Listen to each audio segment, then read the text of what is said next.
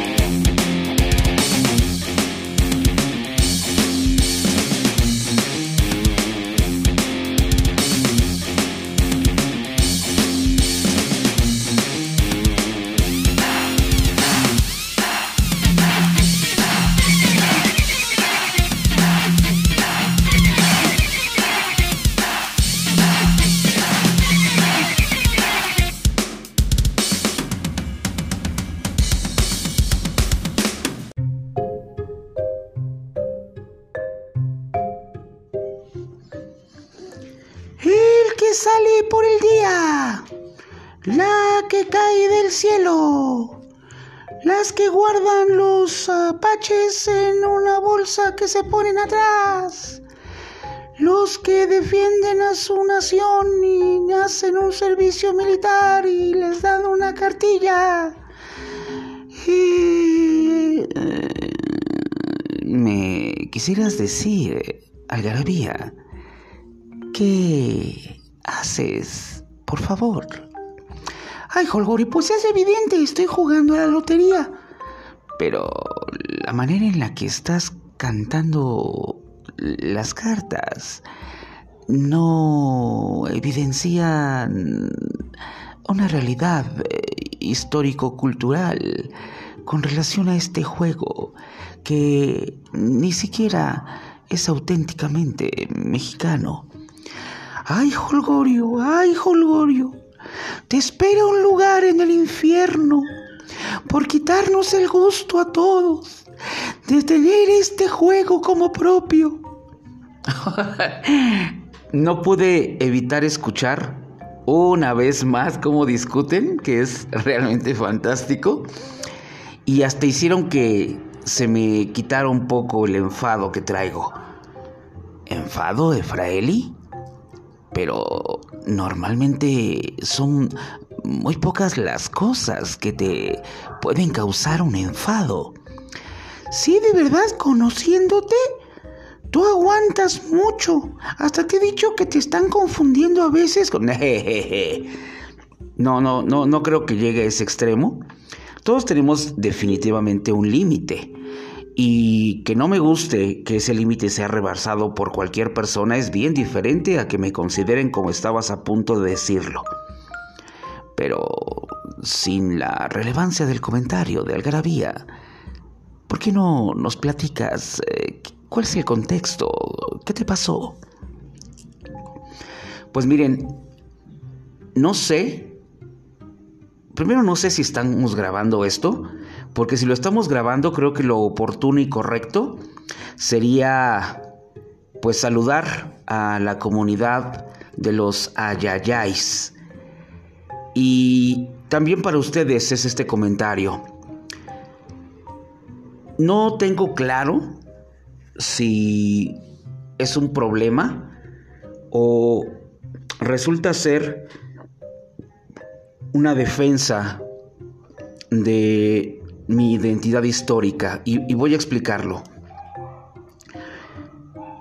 Yo no comulgo con la idea de que alguna persona cuando se le llama por su nombre o cuando quiere llamarse su atención o cuando se le habla, conteste de vuelta, mandé.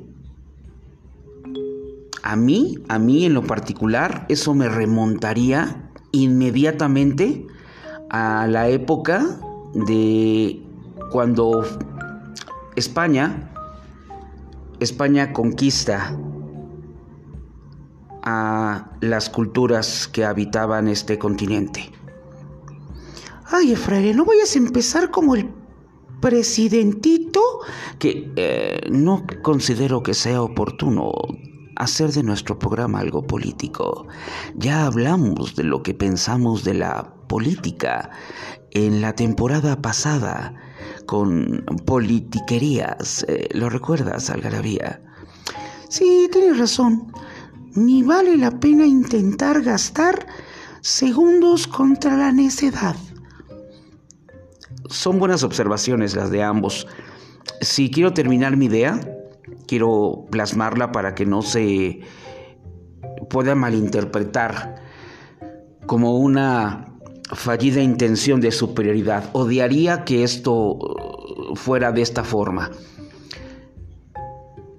Me remonta, insisto, a, las injusticias que, que sucedieron con relación a la imposición de los conquistadores, porque es un tema muy amplio, pero podemos combinar los temas. Ustedes estaban hablando de otra cosa, ¿no?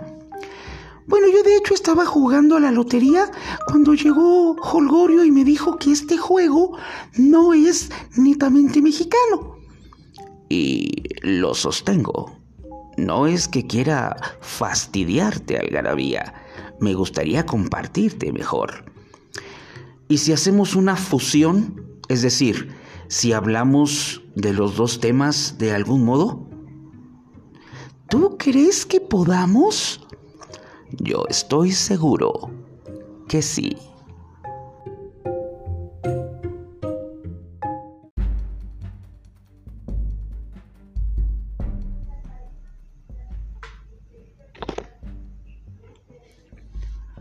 La Lotería Mexicana y los 54 eh, versos para cantarla es uno de los juegos de mesa más tradicionales de nuestro país.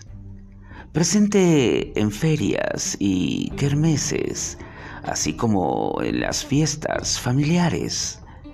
El origen se remonta a Italia, aproximadamente en 1400 en aquel entonces, el juego se llamaba Loto y consistía en sacar cinco números de un total de 90.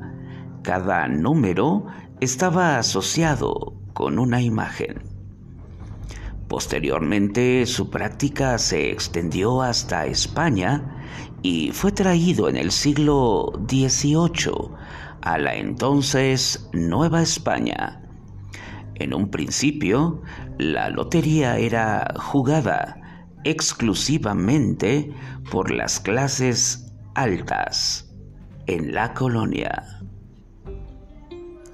Y es entonces justo ahí donde yo puedo sumarme con la idea del por qué me indigna la posibilidad de que alguien conteste mande cuando considera que a otra persona de, de mayor rango, autoridad o casta le está llamando. ¿Casta? ¿A qué te refieres con casta?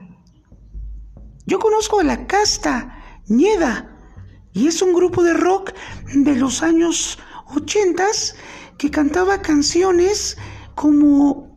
Eh, evidentemente estás fuera de tema, Algarabía. Casta tiene que ver con otro tipo de circunstancias que seguramente Fraeli está ansioso de compartirnos, ¿o me equivoco? Estás justo en el blanco. Origen de las castas en la Nueva España, antes de llegar a América, la sociedad española usaba el concepto de casta para distinguir a los cristianos viejos de los cristianos nuevos, judíos y moros conversos. Al llegar a América, lo asociaron al mestizaje, es decir, a la mezcla de razas. Se refiere a la clasificación de las mezclas interraciales en el periodo colonial entre blancos indios y negros, de la cual derivaba la atribución de deberes y derechos según el grado de pureza de la sangre. Por lo tanto, en América hispana, el concepto de castas aplicaba solamente sobre los descendientes de las uniones interraciales. En Nueva España pululaban diversas clasificaciones del sistema de castas. Por norma general, solía haber consenso en cómo llamar a las principales castas. Mestizos, castizos, españoles, mulatos y moriscos. A ver, a ver, a ver. Entonces había cinco castas principales. ¿Es correcto, Algarabía? Déjame repetir. Mestizos, castizos, españoles, mulatos y moriscos, ya que estaban claramente representadas en los documentos oficiales. Muy bien, Holgorio. Sin embargo, a partir de la sexta casta, las diversas clasificaciones revelan la falta de consenso en el lenguaje. Las diferencias se reflejan no solo de región en región, sino según el momento histórico. Esto quiere decir entonces que la mezcla de todas estas razas daban como consecuencia diferentes castas dependiendo la forma en la que se combinaban. ¡Ay, Jolorio! Pon atención. sí quiere decir eso, Holgorio. Fíjense que una de las clasificaciones más extendidas del sistema de castas en México deriva de una pintura anónima elaborada en el siglo XVIII, en la cual se establecen un total de 16 castas novohispanas. O sea, la combinación de diferentes razas. Ah, y el que no estaba poniendo atención era yo, ¿verdad? Ay, bueno, ya. Continúe, maestro. No soy maestro algarabía, solamente creo mucho en la frase que dice que el pueblo que desconoce su historia está condenado a repetirla. Y viene muy al caso desde hace muchísimo tiempo aquí en nuestro país. Bueno, déjenme continuar. Si hablamos de mestizo, el mestizo era español con India. Si hablamos de castizo, era mestizo con española. Si era español, era entonces un castizo con una española. Si era mulato, entonces era español con mora negra. A ver, a ver, a ver, a ver, a ver, a ver, a ver. ¿Cómo es que había gente de color, gente morena, gente oscura, gente negra, si no había ese tipo de raza con nosotros? Algarabía, esa pregunta hace que mi corazón salte, porque realmente ha sido muy buena. Estoy comulgando completa y absolutamente con Holgorio, porque para responderte correctamente, cuando se aventuraron a encontrar este continente después del descubrimiento que hiciera primero Américo Vespucio y posteriormente Cristóbal Colón, lo que hicieron estos conquistadores fue hacer un secuestro masivo de gente africana. Se habla de una cantidad extraordinaria, la cual trasladaron como esclavos desde el viejo continente hasta el continente de la Nueva España. Hijos de su... Eh, eh, eh, eh, algarabía, vamos a tranquilizarnos, que esto apenas está empezando. Bien, de esa manera entonces voy a repetir, el mulato era el español con mora negra, el morisco era un mulato con española, el chino era un morisco con una española, el sata atrás era un chino con una india. El lobo era un salta atrás con una mulata. El jíbaro o jíbaro, esto puede escribirse con G o con J, era un lobo con china. Ay, no, no, no, vamos a empezar ya con Sofilia. ¿Cómo que lobo? Eh, no, Algarabía. Lobo era un tipo de casta que se les daba de acuerdo a la tez y tono que resultaba la combinación en su piel. ¡Ah! ¡Ah! ¡Ah! Ay, Algarabía, eres increíble. Bien, Albarazado era un jíbaro con una mulata y un cambujo ese sí lo he escuchado. A veces cuando se refieren a la gente de la costa, quieren insultarla diciéndoles, ¿y tú negro cambujo? Ah, es correcto. El cambujo es un albarazado con una negra. El zambaigo es un cambujo con una india. El calpa mulato es un zambaigo con una loba. Y, y las demás denominaciones de verdad resultan irrisorias. Tente en el aire es el calpumal. Ni puedo pronunciarlo, esperen otra vez. Tente en el aire es el calpamulato con cambuja. No te entiendo es un tente en el aire con una mulata. Y el torna atrás es un no te entiendo con India. Ah, mira, yo estoy de acuerdo con eso. ¿Con todas las castas? No, con que ya tampoco te entiendo. Sí, de verdad resulta complicado ver tantas combinaciones que se van dando, pero a final de cuentas, ¿esto impactaba directamente en el trato que se les diera? Y esto es realmente lo que sucedió. Para hacer una síntesis, queridos ayayáis, que también eh, poder hacerme explicar para con ustedes sin tener tantos tecnicismos étnicos, yo diría que en su sentido más amplio, los grupos sociales de Nueva España e Hispanoamérica estaban conformados por los blancos españoles, que en tanto eran la élite dominante, ocupaban el vértice de la pirámide social Detrás de ellos estaban los blancos criollos, que eran los hijos de españoles nacidos en América. Los indígenas, que eran los pobladores originarios del continente, y los negros, esclavos traídos del África. De la interrelación entre todos resultaría un nuevo grupo amplio, particularmente complejo y denominado los mestizos. Oh, o sea que con todo este contexto ya vas a poder explicarnos por qué no comulgas con la palabra mande cuando alguien es llamado a la atención. Creo que sé por dónde vas a ir.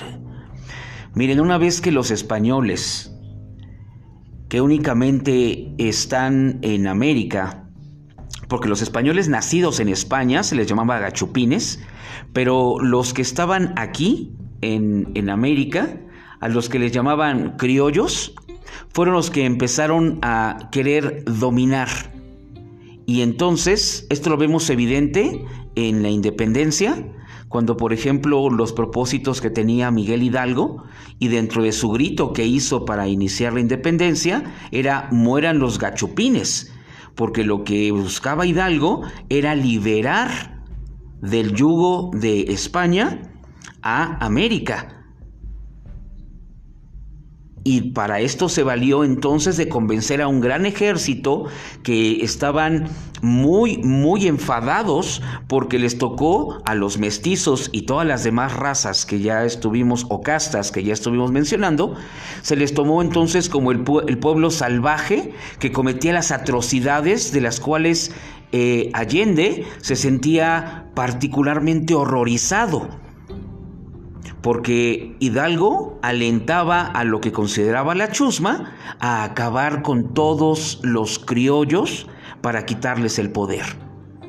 ¿Me estás diciendo entonces que funcionaban nada más como esclavos, como domésticos, como ayudantes en casa, que no tenían derechos de propiedad, que no tenían... Exactamente, Algarabía.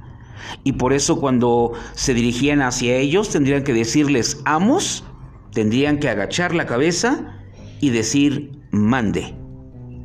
Ah, eso me parece además histórico, interesante, porque creo que muchos aún continúan bajo ese yugo inconsciente de seguir transfiriendo esta triste verdad histórica, pero mal contada.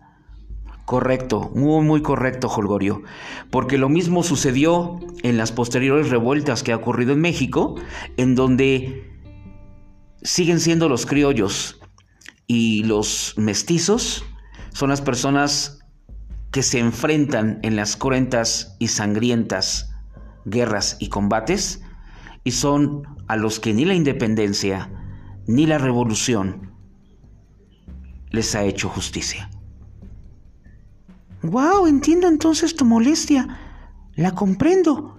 No sé si la comparto, pero de que te puse atención, te puse atención. Me gustaría ahora platicar un poco acerca de la lotería,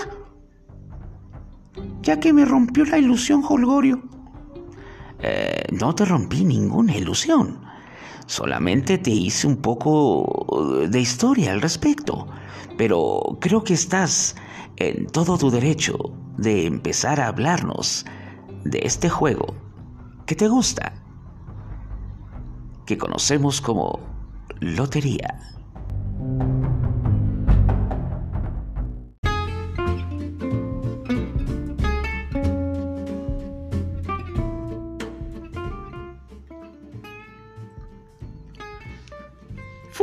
La Guerra de Independencia de México, 1810 a 1821, que la lotería se convirtió en un pasatiempo cotidiano entre los soldados. Les ayudaba a sobrellevar grandes campañas y los distraía del dolor de la guerra. A su regreso de los campos de batalla, en sus pueblos y en sus hogares, popularizaron el juego y así la lotería se extendió por todo México. Las eh, imágenes de la lotería fueron eh, transformándose con el tiempo, adaptando iconos eh, que representaban a la sociedad. La lotería que todos conocemos en la actualidad está conformada por imágenes resultado del trabajo del empresario francés Clemente Jacques, que en 1887 imprimió su propia versión de la lotería. Hay una versión más de la lotería. Se le conoce como campechana e incorpora elementos del tarot como sol y la luna. En la actualidad, las loterías modernas están compuestas por ambas iconografías. Durante el siglo XVIII y XIX era muy común encontrar en las plazas y ferias del país los cartones del juego de la lotería. La poesía popular se hacía presente cuando el personaje dedicado a cantar las cartas recitaba versos alusivos a las imágenes de las 54 cartas del juego.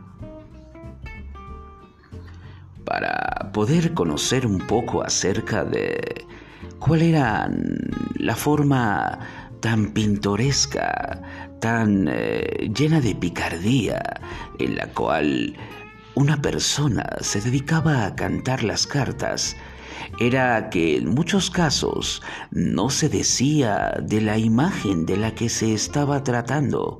Por eso había que prestar mucha atención a la forma en la que se decía, porque no siempre repetían la imagen por sí sola.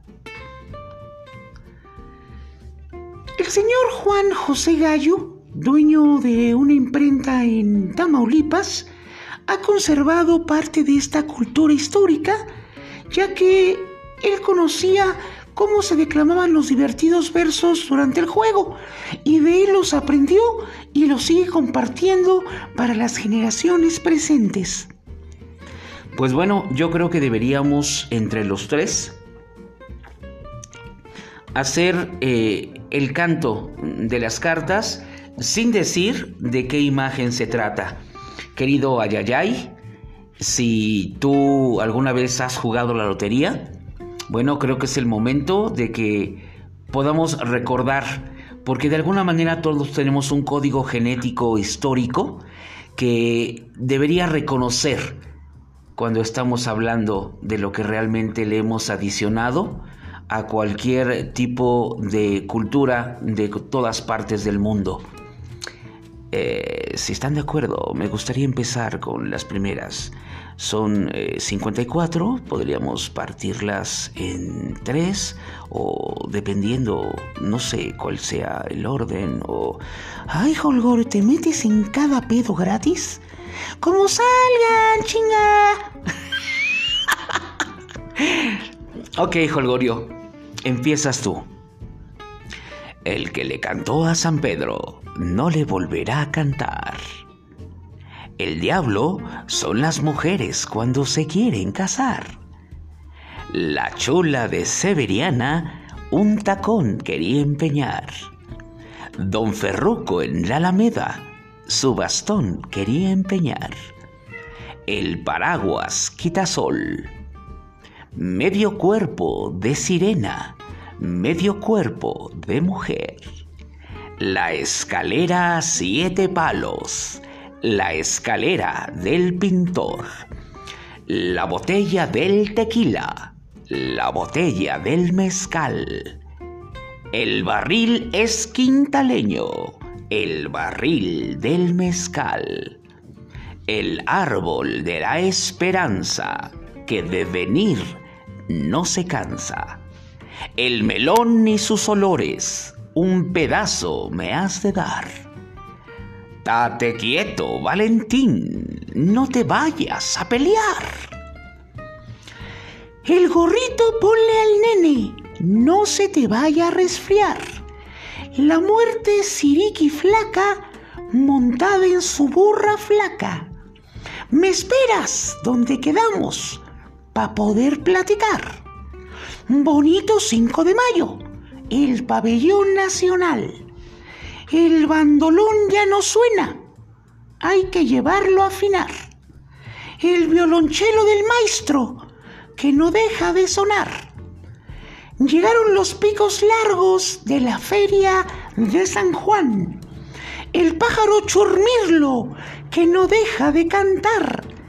La mano del escribano, la mano del criminal. La bota rechina, la bota del general.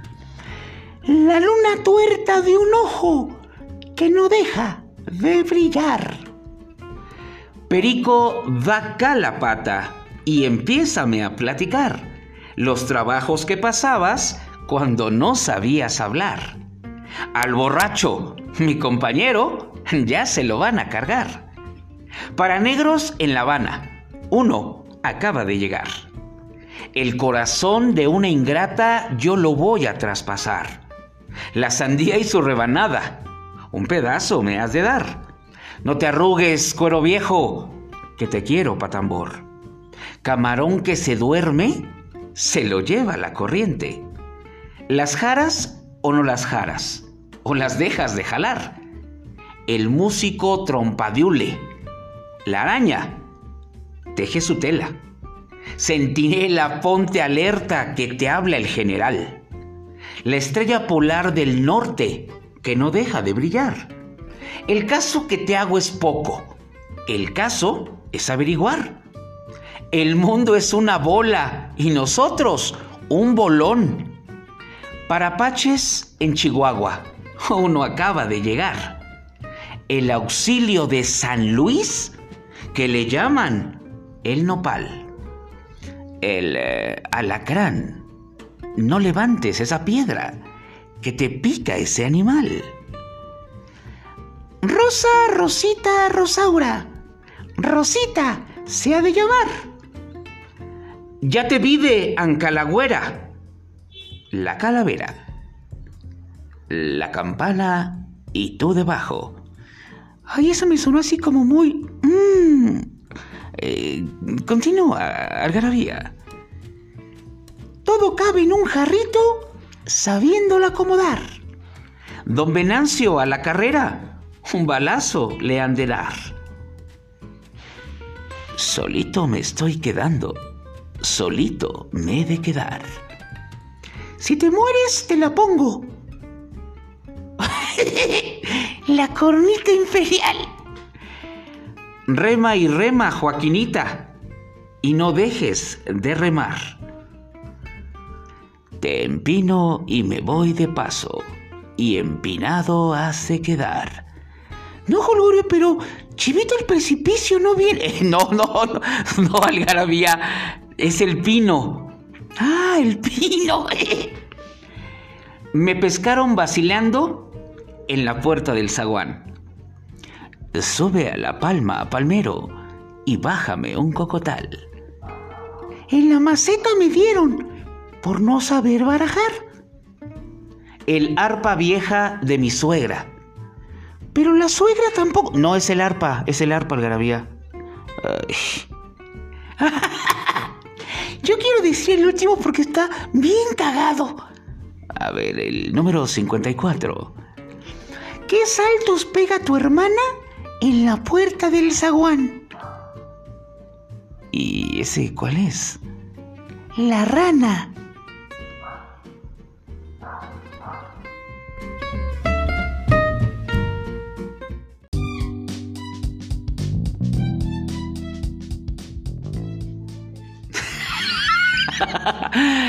Yo no sé ustedes, Holgorio Algarabía, este, que apreciables ayayáis, pero particularmente este episodio lo, he disfrutado tanto porque este cambio de emociones, de pasar la indignación por contestar mande hasta este alegre pintoresco y, y tan característica forma de hablar que tenemos aquí los, los mexicanos es, es sin duda un, un, vuelco, un, un, algarabía.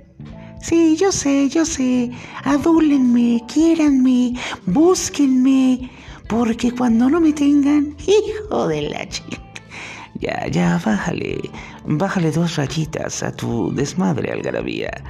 Sabemos la importancia que tienes en nosotros, como también la tiene el conocimiento histórico que nos compartiste, Efraeli. Creo que estoy satisfecho, contento, hasta ganas me dan de que juguemos a la lotería. Esa es una magnífica idea, pero ya no tengo ganas. Eso es lo de menos.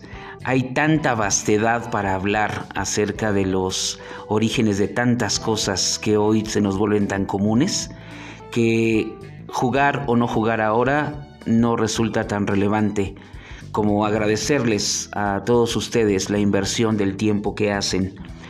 Cada uno de los episodios que preparamos lleva un solo fin, que te diviertas, que aprendas, que compartas, pero sobre todo que disfrutes.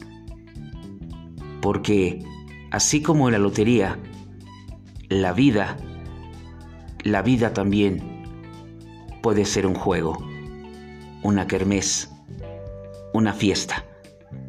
Eso, eso lo decides tú, porque tú, tú creas la realidad.